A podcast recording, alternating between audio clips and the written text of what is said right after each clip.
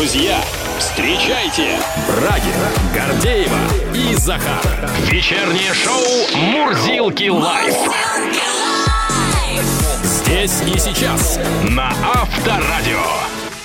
Да, это шоу Мурзилки Лайв. Добрый вечер, друзья. Здравствуйте. Здравствуй, страна. Привет всем. Как всегда, на своих уютных, удобных местах у микрофонов Михаил Брагин. Татьяна Гордеева. Ну и Захар тут. Ну Все здесь, все собрались. здесь. Перечисли.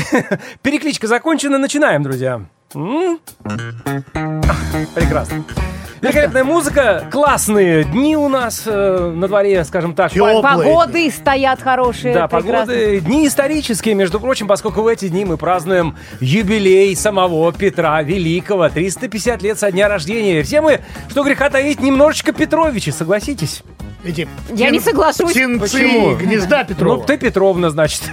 Потому что, ну, представляешь, не было бы Петра Гордеева. Ты представляешь себе вообще нашу страну, вот в данный момент, если бы не было Петра, может, и страны бы такой не было сейчас. Да, она была бы наверняка какой-нибудь другой, если бы Другой. не было этого человека. Ну, прикинь, не было, Полководца, реформатора. не было бы Питера. Ну, просто ты раз на выходные собираешься куда-то. А куда поехать? Сидишь Я в вот тогда на следующие выходные никуда бы не поехала. Вот, да, про что я и говорю. Так что вот это. А потом, понимаешь, э, если бы действительно не было бы Петра, все бы ходили вот с такими бородами по колено. Даже А женщины. так, наконец-то, барбершопы а появились.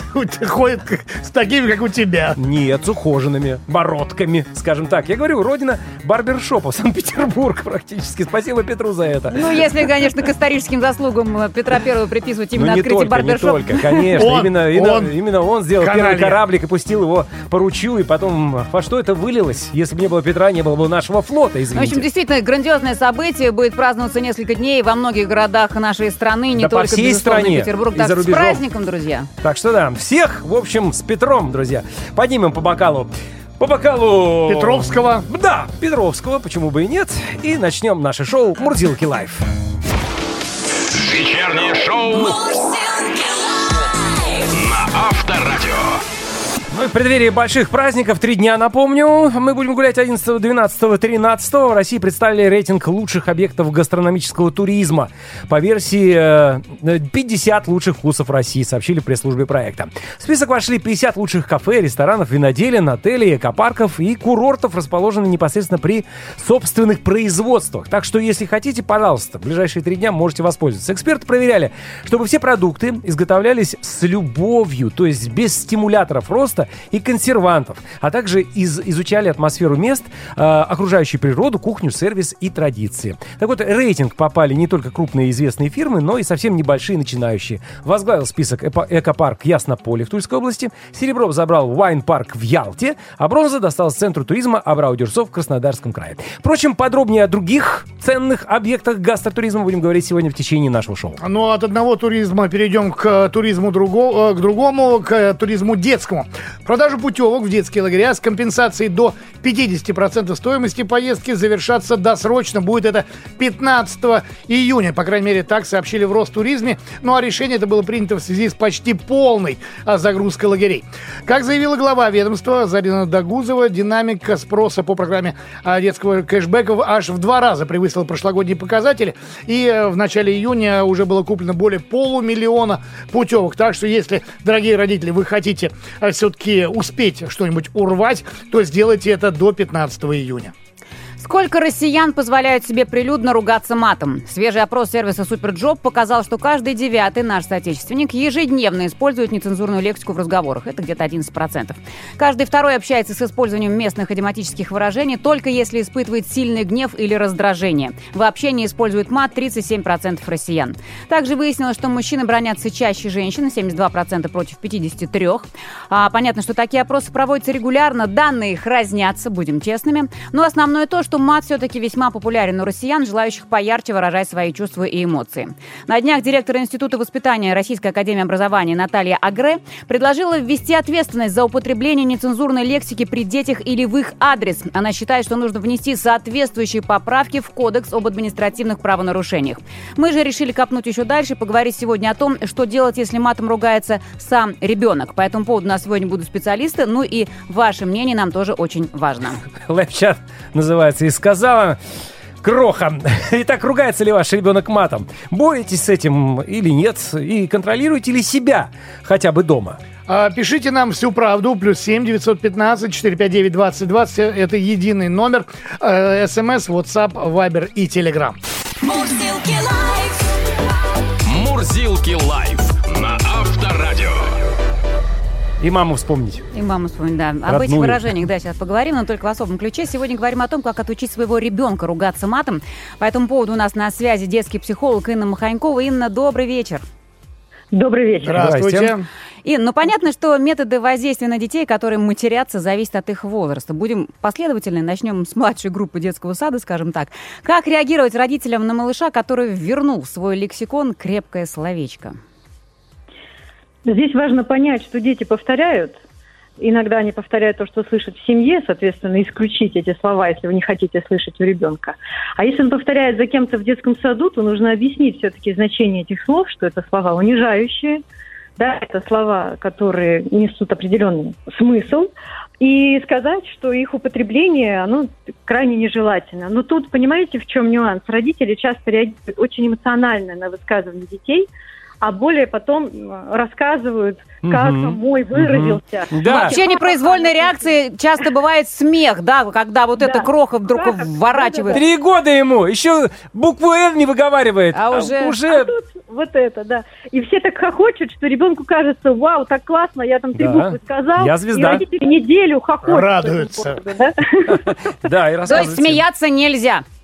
Ну, то есть надо, да, как-то и прекратить это, знаете, пересказывать бабушкам, дедушкам, тетям, дядям, и не возводить это в какое-то особое событие. Ну, Ну, Пересказывать-то можно, но просто не при ребенке. Вот. Ну так, Ну да, потихонечку. но И либо смеяться вы без должны него. точно понимать, что не слышит, да. Ну да, да, и да. эмоциональная реакция от родителя не должно быть там, «А, да ты что, вот не надо так. Просто спокойно А объяснить, ты что же молодец, а? Понятно. Ну, идем дальше. Как реагировать на мат э, от мальчика или девочки, который учится в младших классах? Ведь в этом возрасте он уже понимает, что говорит, и четко знает, что это плохо. Да, здесь уже идет социализация, и ребенок хочет утвердиться в обществе, утвердиться среди сверстников. И зачастую дети начинают утверждаться через запретные формы поведения, будь то мат или употребление каких-то веществ. Да? И еще интересно есть исследование, что мат все-таки он снижает напряжение внутреннее. Это тоже такой важный феномен, особенно у подростков. Так вот, здесь нужно с ребенком объяснить, что доминировать через мат, ну то есть вот заявлять о себе, я вот как бы такой классный, у меня, знаете, слова, я могу их употреблять, по сути, очень неэффективно, потому что мат – это язык очень примитивный. И вообще, когда мы материмся, когда мы не справляемся с эмоцией, то есть это получается, я не контролирую себя, это раз. А второе, я в агрессивном каком-то напряжении нахожусь. И, по сути, это унизительно материться. Вот детям желательно донести, кто матерится, тот и слабый, потому что сильный, он уверен в себе, и он собран, и он спокойней. А тот, кто матерится, он уже чего-то, вот он напряжен, он боится, или он не уверен. И, конечно, матерятся дети, которые чувствуют себя неуверенно, у которых есть какие-то комплексы, переживания. Ну, Да. знаю. А насколько строгим должен быть э, родитель, который вот так вот услышал, да, от младшеклассника, там, он третий класс, а он уже младшая школа, он уже тут сыпет. Объясняет, что Да. у кого.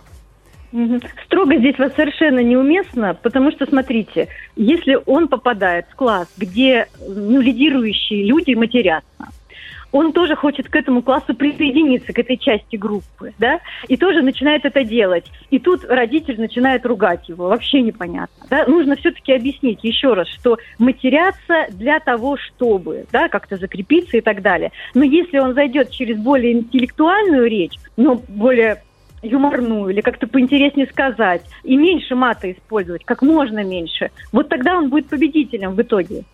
А, Инна, давайте перейдем теперь в следующую возрастную категорию, наверное, самую сложную, это подростки. Вот для чего им нужен мат? Эм, Калифорнийский технологический институт выяснил, что одна и та же зона мозга отвечает и за сексуальное возбуждение, и за агрессию, и, соответственно, когда мы материмся, это, эта же зона работает. И вы представляете, когда подростки испытывают, они все-таки гормональный бум определенный, да, и у них сексуальная активность повышается, и агрессивность повышается, мат – это просто атрибут подросткового состояния, потому что вот тут он снимает напряжение. Это, это так. Ведь мат вокруг вообще ну, генитальной области весь. Так, То есть это естественно Да, получается, и да, для пытаться, подростка? пытаться отучать подростка от матерных Ну, Или выражений объяснять бессмысленно. ему, там, что это нехорошо. Отучать бессмысленно, но объяснить, что еще раз, человек, который развивается Ну, интеллектуально, ну, та же, он да, матерится история. меньше. Мгм. Да. Мгм. Понятно. Тотальный запрет на нецензурную лексику для подростков э, это тоже не выход. Это совершенно не выход. И вы знаете, что есть доказательства, что те, кто матерится все-таки, да, вот в этом возрасте, у них меньше определенных заболеваний даже нервной что? системы, чем Да? те, которые вот такие, знаете, держатся, стиснув зубы, потому что никак нельзя, нельзя никакого слова сказать. Более того, в коммуникативной сфере иногда ведь, согласитесь, и нужно уметь это делать. Потому что ну, с некоторыми людьми на этом языке разговаривать приходится. И если ребенок в подростковом возрасте он эти слова запомнил, понял, как ими пользоваться, какие фразы, как экспрессивно высказывать, то в какой-то момент жизненный он будет знать, как что сказать, понимаете? Это тоже важный навык. Но еще раз, читать книжки, проговаривать, что истинное доминирование и уверенность, она в искусственном владении речи. Это примитивный животный язык, по сути. Спасибо огромное. Спасибо огромное. И надеемся, что сейчас нас услышало огромное количество родителей, которые находятся в затруднительной ситуации порой, да, как, как это подростков. объяснить, э, как, э, э, как об этом говорить, как на это реагировать, в конце концов. Детский психолог Инна Маханькова была у нас в эфире. Всего доброго, до новых встреч. Спасибо. Спасибо. До свидания. Мурсилки лайф! Чат.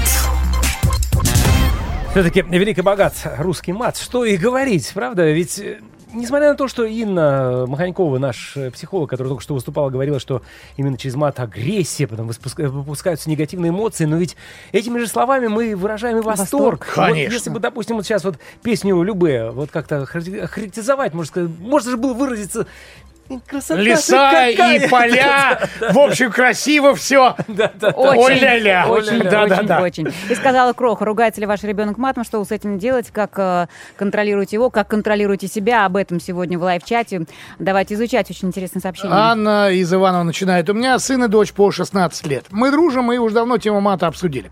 Они знают, что мат дело деструктивное, при мне не выражаются. Правда, в компаниях, думаю, матом все-таки пользуются для подтверждения своей платформы. Но с возрастом мата заметно меньше. А можно обнулять мат, если сразу сказать цветы-цветы. Как луна, это? луна. Не очень понятно, как. Ну, как-то вот, видимо, И потом, переключиться. как вы поняли, если они при вас не выражаются, что с возрастом мата заметно меньше?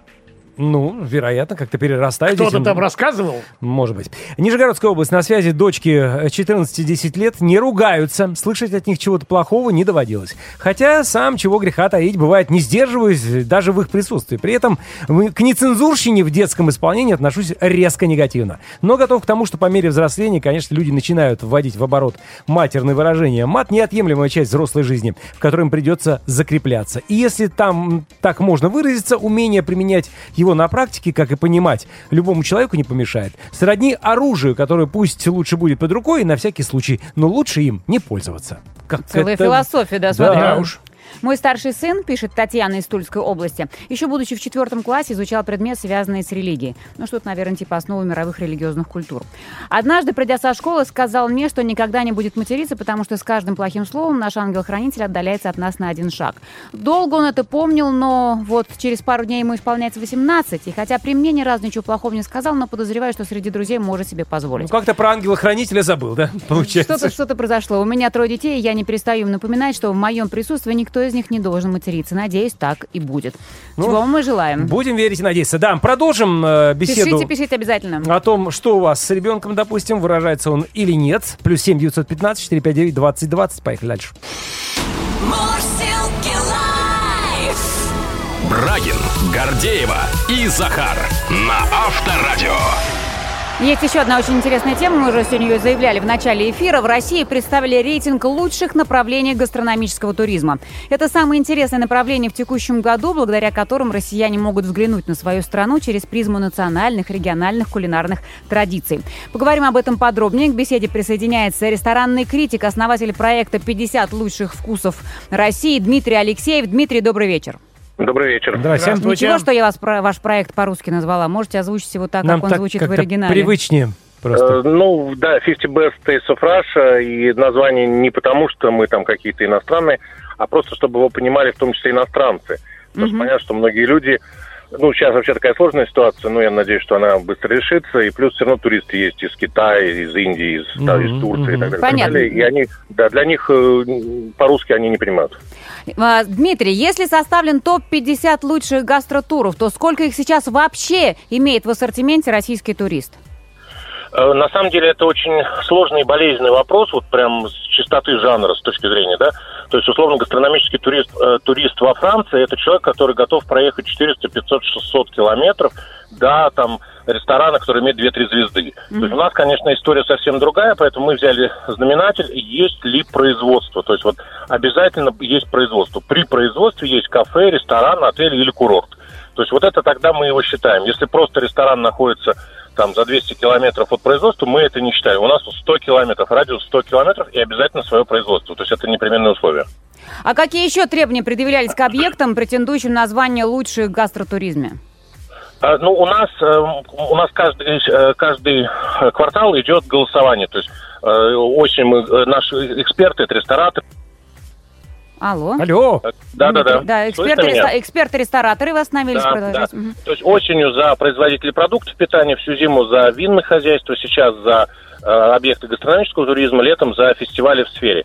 И, соответственно, э, люди сами называют тех, кому доверяют и кому верят. И здесь совершенно разные вопросы, ра- разные объекты. То есть есть какой-то там делюкс-отель, который просто невероятный, да, там бутик-отель с огромным пляжем. А есть маленькое кафе при, например, вот Коломенская пастила. В Коломне это э, музей при производстве коломенской Ой, да, пастилы великолепно. традиции. Бывали. Да, и у нас Мгм. десятки, да, и очень, Очень вот, и мне очень приятно, что в том числе и маленькие, не только огромные. Но я, насколько знаю, там еще предъявлялись такие требования, чтобы э, все продукты изготавливались без стимуляторов роста, без консервантов. абсолютно. Э, Что там Да. еще? Изучали атмосферу мест. Да, конечно. Ну, опять же, вы понимаете, все продукты это не совсем верно, потому что понятно, что э, вот даже там в чайной при музее пастилы у них нету там мяса, рыбы и так далее. То есть все-таки там чай они не производят. И наоборот, вот есть, например, там у нас э, чайная в, э, в Краснодарском крае, чайная плантация, при нем есть кафе, у них только чай, то есть у них нет продуктов. Ну, из, Вот, из ну, конечно, своих Это в, в? Мацесте имеется в виду, да, который? Да, да, да, да. Ага, абсолютно. были, были. Мгм. Да, и такое невероятное атмосферное место. Очень. Вот, но, э, конечно, преимущественно это люди и производство, которые вот исповедуют такие ценности, как э, чис- чистота, экология, вообще забота о себе, о своем здоровье, близких, там, привести детей, друзей и так далее, так далее. И плюс многое узнать и многому научиться, потому что это же такая вещь, э, ну, которая вдохновляет. Я знаю очень много людей, а, кто был там экономистом, журналистом, а сейчас у него сырная ферма, выращивает коз. И счастливые люди и абсолютно, многие вообще отказываются от города и переезжают за город и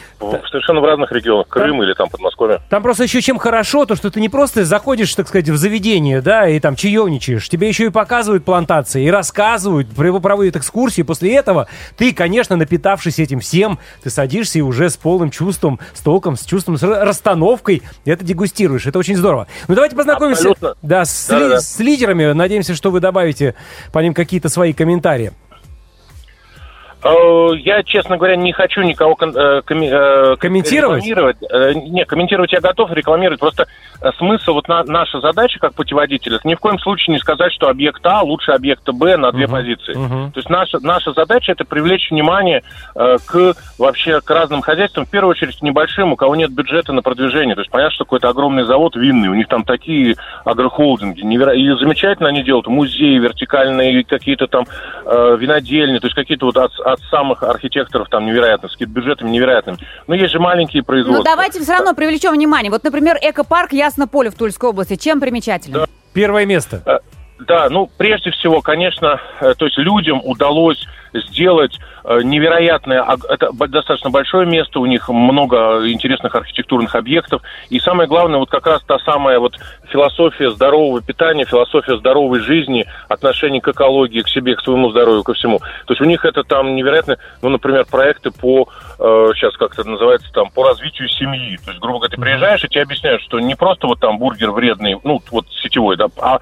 а почему, а там и так далее, а как можно еще. И это то, в принципе, что там во всем мире очень популярно там 20, 30, 40, 50 лет, а у нас многие только об этом начинают узнавать. То есть просто люди не задумываются, нет времени. И приезжая в такие места, то есть ты не просто видишь пример, а ты вот вдохновляешься этим. И опять же, как я говорю, что многие в итоге э, останавливаются на бизнесе в смежных или даже вот фермерстве, там, туризм и так далее. Потому что на самом деле там даже имея инстаграм-аккаунт или там ВКонтакте и так далее, э, можно сделать семейное производство и достаточно хорошо, неплохо зарабатывать и быть достаточно стабильным, устойчивым. То есть, условно, из крупной компании тебя уволили, ну, там, не дай бог, да, как год-два назад. А маленькие производства, вот многие, многие они, в общем, хорошо, у них есть свой рынок сбыта, у них там одна-две машинки, продают сыр, развозят по семьям. То есть Всё, это стабильный понятно. бизнес. В общем, Дмитрий, это- Дмитрий, самое главное, давайте Надо мы сейчас, в изучать. любом случае, мы э, людей заинтересовали, пригласите на сайт вашего проекта, где люди могли все подробно изучить информацию и те объекты, которые вошли в этот топ-50. Да, наш, наш сайт это www.tastes of Russia, tastes во множественном числе. И у нас также много новостей. Если кто слушает нас, фермеры, производители, пишите нам. Мы пишем о российских производителях бесплатно и всегда будем это делать бесплатно. Спасибо, очень здорово. Ресторанный Спасибо. критик Спасибо. Дмитрий Алексеев. Всего доброго, спасибо свидания. огромное. На Авторадио. А, друзья, есть еще одна тема, которая, естественно, достойна нашего внимания. Итак, э, с 1 сентября вступают в силу поправки в Гражданский кодекс, которые разрешают изымать нежилые помещения за использование не по назначению, ну или с нарушением прав соседей. Гаражи, машиноместа и даже самые обычные сараи могут быть принудительно выкуплены у нерадивых хозяев. Давайте в этом разбираться. У нас на связи генеральный директор кадастровой компании «Вита Хаус» Марьян Будич. Марьян, здравствуйте. Да, здравствуйте. Здрасте, Добрый здрасте. вечер. А вы знаете, очень замысловатая формулировка. Вот изъятие гаража или машинного места, которое нарушает права соседей или используется не по назначению. Что скрывается за этими фразами? Ну, на самом деле, здесь э, общая формулировка какая-то, потому что, ну, скажем так, люди, которые используют гаражи не по назначению, то бывает, они туда складывают какие-то вещи, допустим, бывает, э, там, делают какие-то мастерские, бывает, там еще что-то там хранят и что-то делают. То есть, э, на самом деле, м, создается впечатление, что в целом тенденция идет такая, чтобы люди в целом оформляли свою недвижимость и ее использовали максимально по назначению. То есть у нас на самом деле очень много тех же самых гаражей, которые могут быть либо заброшенными, либо там хранятся какие-то вещи, он закрыт и непонятно, что там хранится. Вот. И, видимо, этим законом хотят как раз-таки навести порядок и дать возможность э, реализовывать те объекты недвижимости, которые бесхозные или которые как-то используются не совсем по назначению, э, передавать в э, руки тех людей, которые будут за этим объектом э, добросовестно смотреть и использовать по назначению. Ну, смотрите, это же, например, вот мой гараж. И вот, например, я делаю ремонт в квартире, вывожу вещи в коробку в гараж. Мгм. Неужели это Мгм. может быть основанием для лишения меня вот этого помещения? Нет, нет, это ни в коем случае не будет являться основанием для решения. Более того, а, здесь нужно понимать, что э, можно рассмотреть два основных варианта, когда объект недвижимости в- у вас в собственности и когда он не в собственности. Вот если он в собственности, то изъятие недвижимости возможно только путем судебных э, каких-то разбирательств и только на основании решения суда. Просто так взять у вас, отобрать ваше имущество никто не вправе. Даже там, если вы будете нарушать что-то, то это все равно будет происходить э, в судебном порядке. А вот если у вас недвижимость не в собственности, то здесь уже все сложнее. Здесь э, действительно могут ее изъять, потому что по факту право собственности не подтверждено, его нету. И вам придется тогда уже самому идти в суд и обжаловать действия. Ну, это уже другая история, да. Ну, мы же Да. понимаем, что мо- мой гараж моя крепость. Я там их колеса могу хранить. И, извините, у меня у папы всегда там мастерская была. Всегда была мастерская. Но это святое, святое. да. Это правда, что. Ну, есть, есть один момент. Если вы это делаете для себя, ремонтируете, то это как бы ваше личное дело. Но если, например, в гараже образовывается коммерческая деятельность, то это уже использование не по назначению, плюс ведение коммерческой деятельности. Ну, особенно Там в уже- нынешних условиях, да, когда э, Да, ТО да. у дилера э, доходит до немыслимых цен, гаражный мастер, это же тоже... Это популярно, вновь дя- популярно. Дядя Вася. Да я Но сам чинился, помню, у гаражного мастера. вполне. Смотрите, а вот Да. в случае, допустим, с машинным местом, да, который тоже, э, как бы, может быть, использовать. Там все, ну, гораздо прозрачнее, нет глухих стен.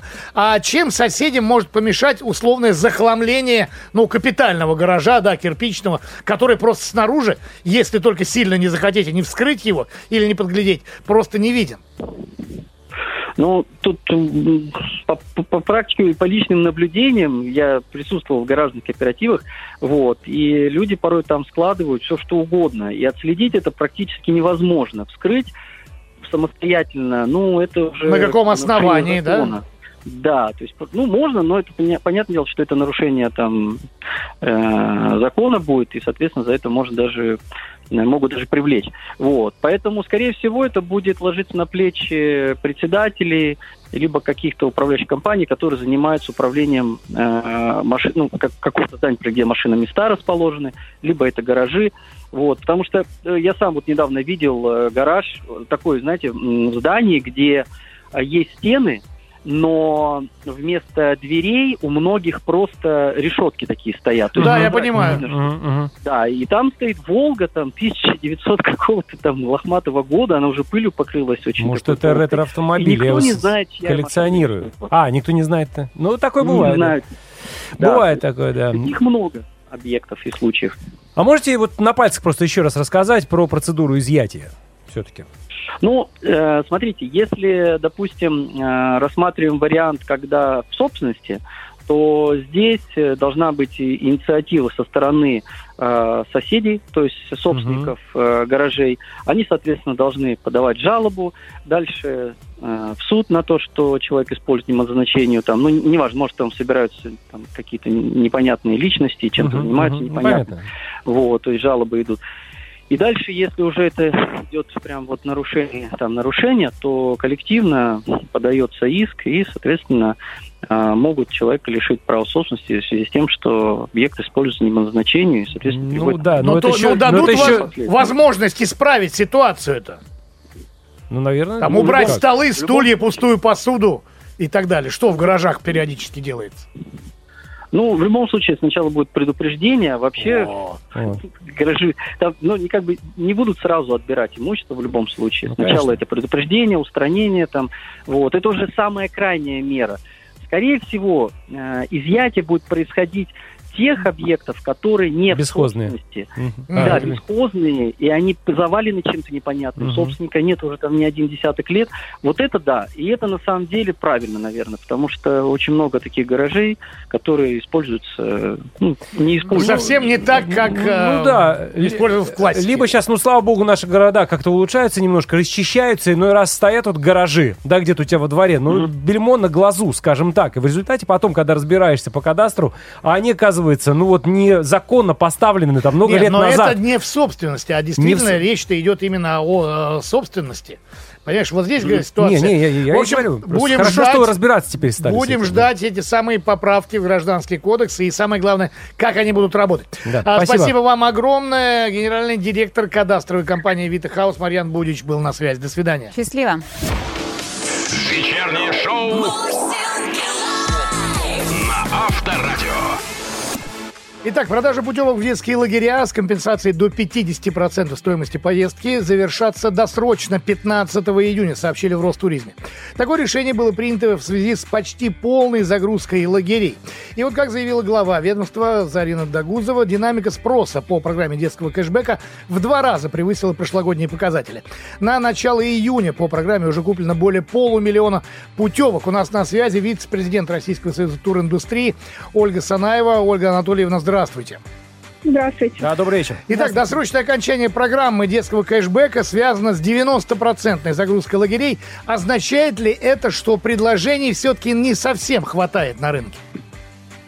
Ну, да, конечно, это означает, что предложений не совсем э, хватает на рынке, и, конечно, надо озаботиться. Ну, мы давно об этом говорим, о том, что э, места размещения детского отдыха, э, ну, наверное, надо пополнять. Ну, просто закончились еще и потому, что очень активно родители покупали, как бы и деньги уже на подходе, места в лагерях. Ну, поэтому все хорошо. То есть кончились и деньги, и места. Закономерно, да, все. Да. Деньги кончились очень быстро. И надо понимать, что в этом сезоне уже все закрыли с программы детского кэшбэка. А будет ли, в принципе, продолжаться программа в дальнейшем? Ну, все-таки до 14 июня еще можно купить. И, а, и- и вот, знаете, глядя на то, как прошла эта кампания, я уверена, что на следующий год все повторится. Просто родителям надо пораньше, наверное, все-таки об этом задуматься. Ну, Это точно, да, потому что мес- места, не, как говорится, лагеря не резиновые. Насколько сильно изменились цены по сравнению с прошлым годом? Можете как-то подвести статистику? Цены, цены изменились, они все-таки подросли, поэтому кэшбэк был как нельзя кстати. А, Конечно, нельзя в среднем сказать, потому что это очень по-разному. Есть лагеря, которые ну, достаточно дорого стоят. Но в этом году были подключены еще и палаточные лагеря. Они а, в большей части не такие дорогие, хотя есть тоже разные, когда на долгий срок ребенок уходит куда-нибудь в, в поход с очень опытными инструкторами, это по-другому. Но, в принципе, предложений хватило на любой кошелек. Все-таки А, вы сами сказали, что у нас есть, вернее, у нас, ну, у родителей У есть еще есть, да. несколько денечков до окончания этой программы. Давайте напомним а, в завершении алгоритм все-таки покупки путевок в лагерь. На сайте Ростуризма можно найти полностью как бы следы, куда проследовать. Самое важное, чтобы лагерь был в этом реестре, в перечне. А, 50%, ну не больше 20 тысяч возвращается родителям. Купить можно несколько смен на одного ребенка, можно на несколько детей а, купить сразу путевки. Продажа закончится в ночь с 14 на 15 июня. В общем, уважаемые родители, у вас еще есть Чуть-чуть. возможность Запрыгнуть да, последний вагон. э, уходящего поезда. Летнего поезда отдыхательного. Спасибо вам огромное. Напомню, э, вице-президент Российского союза туриндустрии Ольга Санаева у нас была на связи. Всего вам доброго. До, До свидания. Счастливо. Приятных путешествий! На Авторадио.